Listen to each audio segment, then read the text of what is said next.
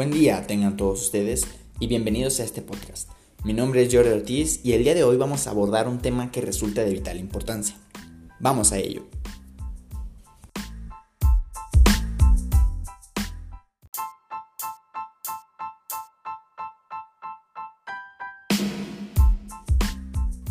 El tema del que vamos a platicar hoy es el de las normas oficiales mexicanas, más específicamente la norma 031 expedida por la Secretaría del Trabajo y Previsión Social. La norma 031 habla de las condiciones de seguridad y salud que debe haber en el trabajo durante una construcción. Recordemos que las normas oficiales mexicanas son de carácter obligatorio, puesto que tienen como principal objetivo el de prevenir riesgos a la salud, a la vida y el patrimonio. Bueno, sin más preámbulo, vamos a comenzar a revisar esta norma.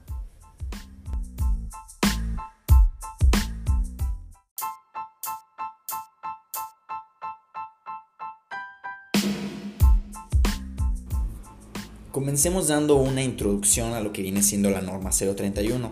El principal objetivo de esta norma es el de establecer las condiciones de seguridad y salud en el trabajo en las obras de construcción, con el fin de prevenir los riesgos laborales a los cuales están expuestos los trabajadores que desempeñan este tipo de actividades.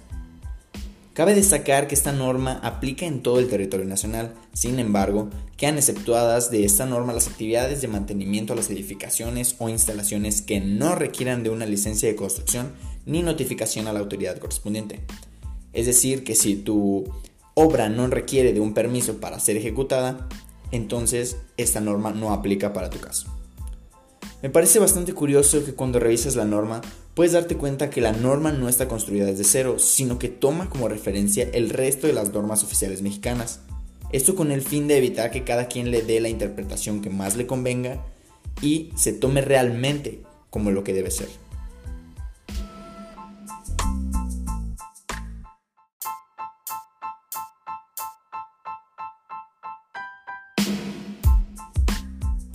Ahora que ya hablamos un poco de cuál es el objetivo de esta norma y cuál es su campo de aplicación, vamos a abordar cuáles son las obligaciones del empleador para realizar algún proyecto de construcción. Ahora, uno de los puntos más importantes que nos plantea esta norma es que como patrones tenemos la obligación de clasificar nuestra obra de acuerdo al tamaño de la misma. Y aquí en el mismo documento, si buscamos la norma en internet, viene una tablita que nos permite identificar cuál es el tamaño de nuestra obra. Según esta tabla, una superficie de construcción o demolición menor a 350 metros cuadrados es considerada pequeña. Una de 350 metros cuadrados a 10.000 metros cuadrados es considerada mediana y una mayor a 10.000 metros cuadrados es considerada grande. Igualmente pasa con la altura. Una menor de 10.5 metros es una pequeña, una mayor de 10.5 y menor que 16.5 es mediana y una mayor a 16.5 es grande. ¿Por qué digo que es importante? Porque muchos de los apartados de esta norma varían de acuerdo al tamaño de la obra eh, que se está llevando a cabo. De ahí la importancia de determinar esto antes de comenzar un proyecto de demolición y o construcción. Esa es una de las más importantes obligaciones que tienes como patrón si vas a realizar algún tipo de obra. Vamos a seguir leyendo un poquito de, este documento. Eh, la siguiente obligación que tienes como patrón es la de contar con la descripción de las actividades a desarrollar, los riesgos a los que se enfrentan tus trabajadores y la relación de medidas de seguridad por adoptar antes y durante su ejecución, en el caso de obras pequeñas. Y aquí viene un poco la parte que les comentaba sobre la importancia de determinar el tamaño de tu obra. En este apartado 5.3, eh, cuando te dice, cuando te explica qué es lo que es contar con un análisis de riesgos potenciales, te lo divide en dos grupos, para obras medianas y para obras grandes. Para obras medianas, con base en lo previsto en los numerales 8.1 y 8.3 de esta norma. O sea, referencia dependiendo del tamaño de tu obra a ciertos puntos específicos de esta misma norma. De ahí la importancia que les comentaba.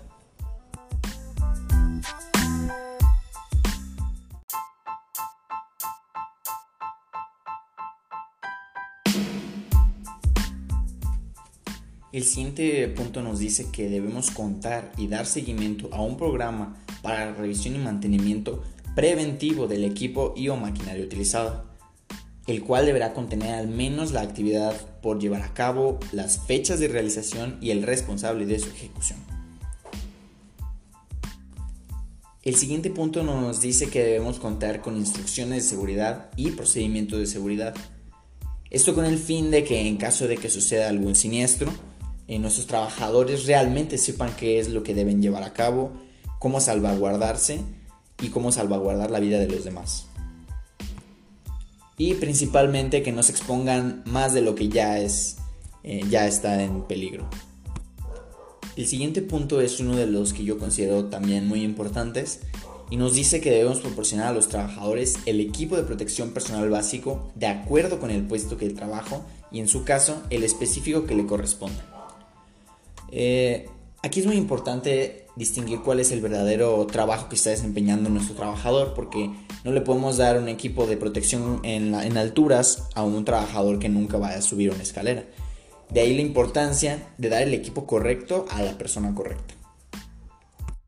Pero no es solo darle el equipo de protección y listo, ¿no? Que se cuiden solos, no.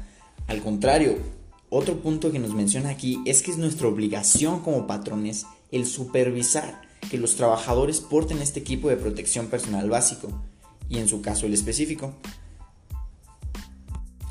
Así que ya vimos que no es tan fácil como que ten aquí es el equipo, y protégete solo, no, sino que es parte de nuestra, nuestra labor como patrones el asegurarnos que realmente lo usan, si no nos podemos meter nosotros mismos en problemas, aunque no sea realmente mm, pues nuestra responsabilidad. Ahora bien, va de la mano con el siguiente punto esto que acaba de mencionar, porque nos dice que debemos proporcionar la información y capacitar a los trabajadores sobre seguridad y salud en el trabajo. Otra de nuestras responsabilidades como empleados, como empleadores, perdón, es que debemos hacerlos conscientes de que su vida puede estar en juego y de esta manera quizá fomentar el uso de estas mismas eh, herramientas de protección que nosotros les estamos brindando. Ahora bien, si estamos eh, haciendo outsourcing, debemos de presentarle cuáles son los posibles riesgos que están que se pueden suscitar en nuestra obra a todos los contratistas, subcontratistas y proveedores. Esta información sobre el riesgo que se puedan presentar en la fase de obra donde se van a desarrollar sus actividades. Es importante porque quizá no son nuestros empleados, pero van a trabajar cerca o en nuestra obra y deben conocer también en nuestras nuestros posibles riesgos que pueden enfrentar eh, estando en esta, en esta obra. Y aunque parezca un poco obvio, una de nuestras obligaciones como patrones es el de disponer de los servicios preventivos de seguridad y salud en el trabajo. Es decir, que si tal vez eh, hay un riesgo de incendio, tener los extintores, salidas de emergencia, escaleras, todo lo que se necesite para que nuestros trabajadores no corran más riesgo de la cuenta. Ahora bien, una vez más, en el punto siguiente, es importante eh, haber elegido desde un principio el correcto tamaño de nuestra obra, porque nos dice que en obras de construcciones grandes, eh, si les vamos a dar alojamiento a nuestros trabajadores, eh, deberían estar acondicionados de acuerdo a lo que se disponga en las normas oficiales mexicanas correspondientes de la Secretaría de Salud, y en su caso con lo establecido en un contrato colectivo del trabajo, es decir, no podemos simplemente hacer un campamento, que pongan sus casitas, que hagan fogatas, no, tiene que estar todo regido por una norma y en este caso pues tendremos que revisar las normas de la Secretaría de Salud que tiene para alojamiento ¿no? de los trabajadores. Y ya para concluir con las obligaciones que tienen los empleadores, eh, pues es el último punto de los últimos es dar aviso a la Secretaría del Trabajo y Previsión Social si hay algún accidente o hay alguna enfermedad en el trabajo que ocurra dentro de la obra. Es, nuestra obligación informarlo. Llevar a cabo medidas de control de información de los accidentes, es decir, que si ocurre un accidente, eh, debe, debe, llenarse todo un papeleo, ¿no? Cómo ocurrió, qué ocurrió, contaba con el equipo, el trabajador, eh, no estaba contando con el equipo, quienes vieron, eh, quienes pueden dar testimonio de, que, de lo sucedido, ¿no? Y también nos dice que debemos exhibir a la autoridad del trabajo los documentos que la presente norma nos obliga a elaborar. Ya después revisaremos cuáles son los documentos que tenemos que, que, tenemos que mostrarle a, a la Secretaría de, de Trabajo y Previsión Social.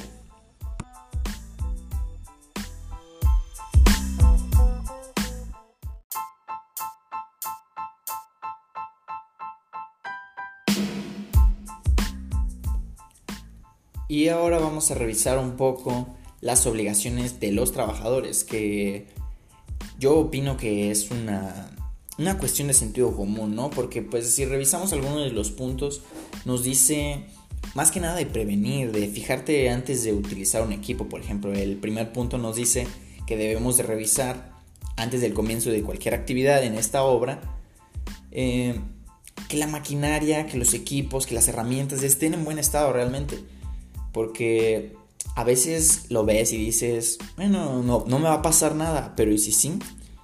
Puede que corra, corra riesgo tu vida e incluso le puedes meterte en muchos problemas por no seguir los protocolos.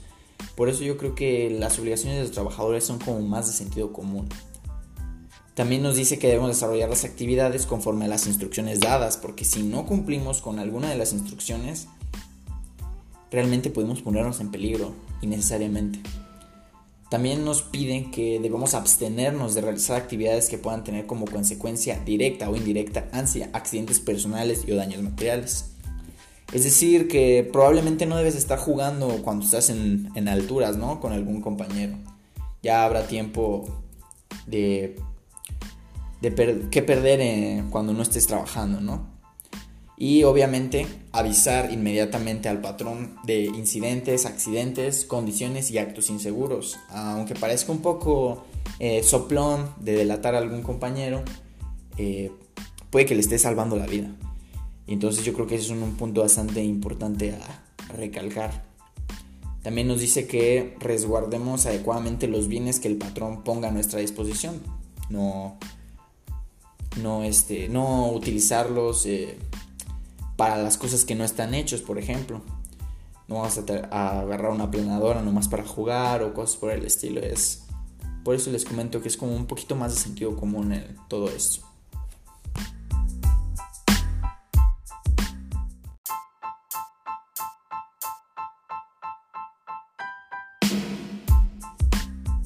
La siguiente sección es el análisis de riesgos potenciales.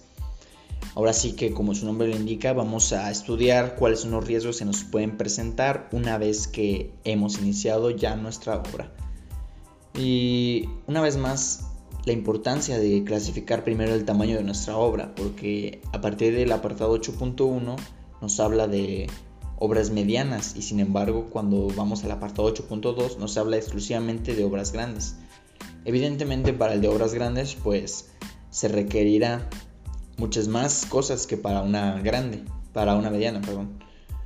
Y entre estas cosas nos, pide que qué actividades se van a realizar o qué oficios participarán, qué condiciones tienen las instalaciones, si son, si son nuevas, si son viejas, si están en buen estado, si no lo están, las condiciones de seguridad y operación en que se encuentran las herramientas, equipo y maquinaria por utilizar, identificar los peligros existentes. Es decir, si ya hay un peligro preexistente que, nosotros conozcamos, pues va a ser importante, ¿no? Que, que lo notifiquemos y que lo tengamos en cuenta, que es, va a ser un peligro latente y que va a estar ahí siempre, siempre durante nuestra, nuestra obra.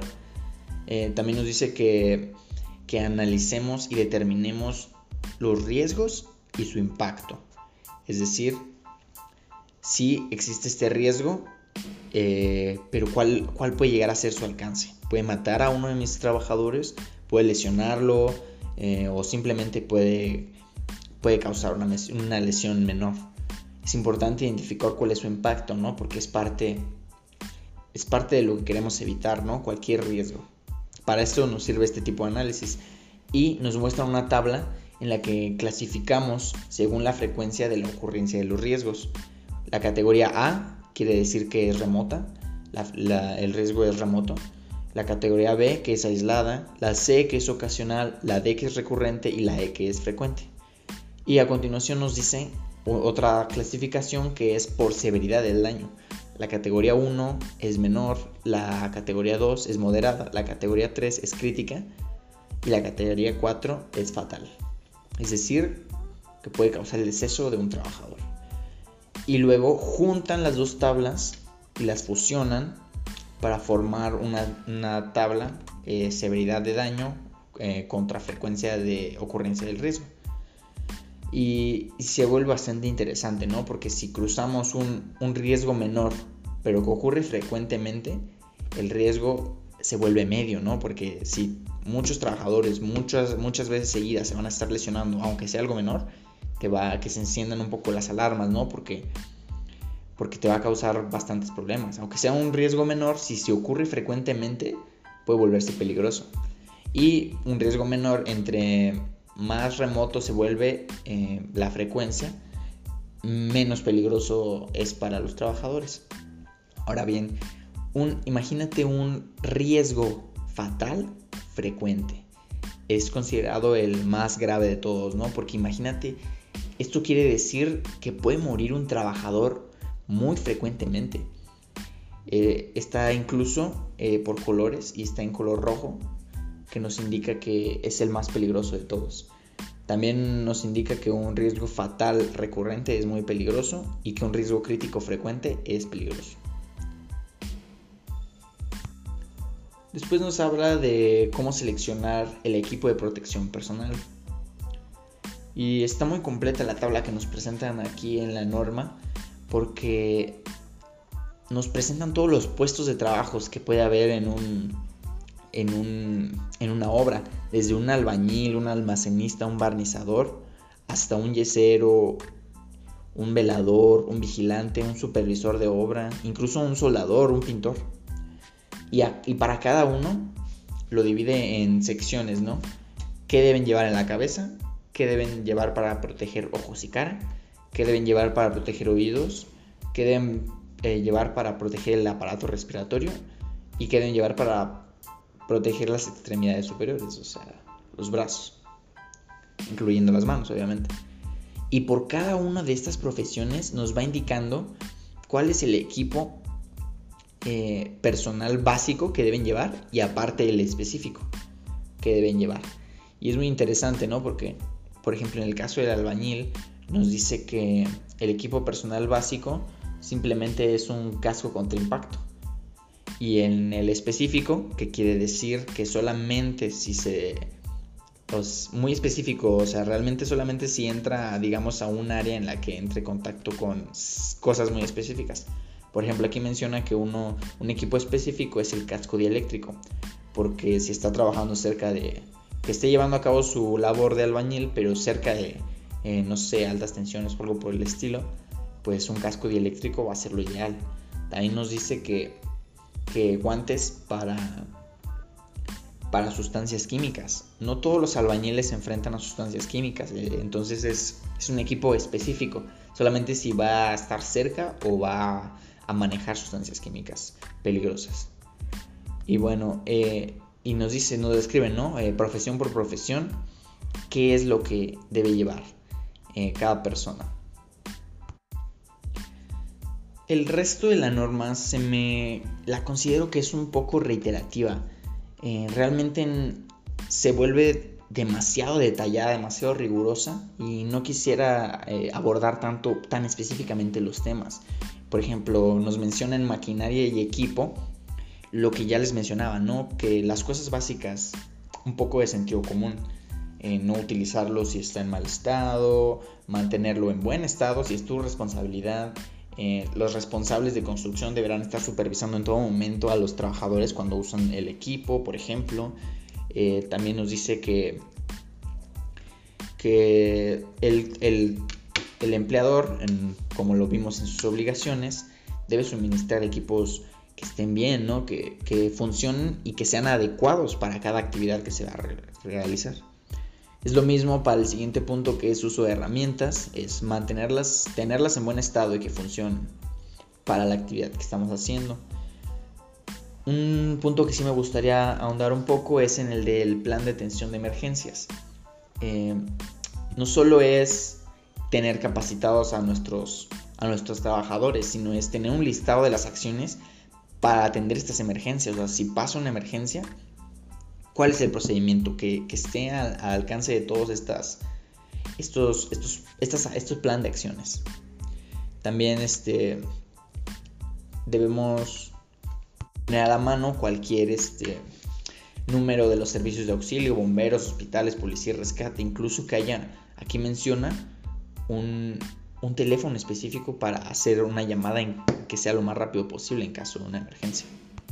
Y por último, mm, nos habla del registro de investigación de los accidentes en el trabajo. Eh, esto podría quizá encajar un poco en el, en el, en el papel que deben hacer los, los patrones, ¿no? en una de sus obligaciones, porque dice que debemos eh, contar con un registro de los accidentes eh, para esto con el fin de mejorar, ¿no? Porque si ocurre un accidente, no sé, un trabajador se nos cae, tiene que quedar registrado por qué cayó, qué fue lo que falló, eh, no, estaba capacitado, estaba capacitado, tenía el equipo correcto. Todo ese tipo de información eh, nos ayuda para que este incidente no se vuelva a repetir, ¿no? Eh, debemos indicar qué frecuencia y cuál fue la gravedad del, del incidente y darle seguimiento a este tipo de medidas, o sea, no solamente, ah, se me cayó y pues porque no se capacitó. No, o sea, darle seguimiento. ¿Qué vas a hacer para que nunca jamás te vuelva a caer un trabajador? Eh, vas a brindar más capacitación, más horas de capacitación, o vas a adquirir el mejor equipo, o, o quizá debes hacer más estrictos tus, eh, a tu departamento de recursos humanos para para evitar que una persona irresponsable esté trabajando en tu, en tu unidad, ¿no? Y bueno, básicamente esto es la norma CO31. Eh, ya estamos en la recta final de este podcast. Y bueno, podemos concluir varias cosas, ¿no? Después de haber hablado de esta norma, pues una de ellas es que claramente es una de las más importantes porque la construcción en muchas ocasiones es siempre bueno, no en muchas ocasiones, yo diría que siempre es necesaria para mejorar o incluso para tener un espacio propio donde, donde se desarrolle tu empresa, ¿no? Sin mencionar que esta norma aplica a nivel nacional. O sea, desde ahí ya podemos notar la importancia que tiene esta norma, ¿no? Porque todas las, todas las, las normas tienen un campo de aplicación, algunas solamente en estados específicos, por ejemplo que tengan playa o cosas por el estilo. Esta aplica para todo el país podemos ahí desde ahí notar la importancia que tiene. También podemos concluir que todo lo antes mencionado en esta norma no es en afán de molestar a las empresas ni dificultarles la vida así sin motivo. Para nada. La razón de esta rigurosidad de estas normas es la genuina preocupación de salvaguardar la salud de los trabajadores que operan en sitios de construcción. Realmente estamos preocupados, bueno, o al menos los que redactan estas normas están preocupados porque trabajadores y patrones se expongan a riesgos lo menos posible. Y ya para concluir, quisiera darles algunos tips de lo que yo considero que es importante en esta norma. El primer consejo que, que yo les doy es que hay que realmente conocer todas las normas, ¿no? O sea, pudimos haber leído un poco y conocido sobre la norma 031. Sin embargo, yo opino que debes realmente conocer todas las normas, ¿no? Porque como en, una sección les mencionaba que tenemos que remontarnos a otra de, salud eh, para entender. Entonces, para tener una total comprensión de esta norma y evitar las malas interpretaciones, yo aconsejo conocer todas las normas, aunque sea de manera general, no tan específica, pero hay que conocerlas realmente para entender a qué se refiere cada una y no dar malas interpretaciones. El segundo consejo que les doy es seguir los lineamientos al pie de la letra, porque es mucho más sencillo eh, que enfrentarte a, multas o penalizaciones después, incluso a demandas si algún trabajador muere por, por no seguir un lineamiento. Yo creo que es más sencillo seguir los, los lineamientos, que no es nada imposible de lograr. Eh, el tercer consejo que yo les doy es que es mejor posponer una obra de remodelación si no se cuentan aún con las medidas necesarias para cumplir la norma. Porque a veces por querer hacer las cosas rápido nos saltamos pasos y esto puede costar la vida a alguno de nuestros empleados, causando un daño no solo a la imagen de nuestra empresa, sino que a la economía de la misma, ¿no? Tenemos que enfrentarnos a una demanda, quizá que nos clausuren la obra, cosas por el estilo. Por eso yo creo que es mejor evitar problemas, no apresurar las cosas y primero estar en regla. Y por último, yo creo que a veces cuesta menos despedir a un trabajador que no cumple con las reglas y que no sigue con los lineamientos, que por esto mismo sufre un accidente. El empleador tiene todas de perder en estos casos, ¿no? Porque a pesar de que se sepa que el trabajador no es, no es el más responsable, pues tú tuviste que, y aunque tú le hayas dado todas las herramientas para cuidarse, pues murió en tu obra, ¿no? Entonces sí te puede afectar de una manera que, a veces quizá no visualizamos. Y, y aun si nosotros somos los trabajadores, no acatar los lineamientos nos puede costar la vida. He ahí la importancia ¿no? de estos lineamientos, desde el punto de vista de patrón y desde el punto de vista de trabajador. Y bueno, eso es todo de mi parte. Espero que esta información les resulte útil y recuerden que la seguridad, la seguridad está ante todo. Hasta la próxima.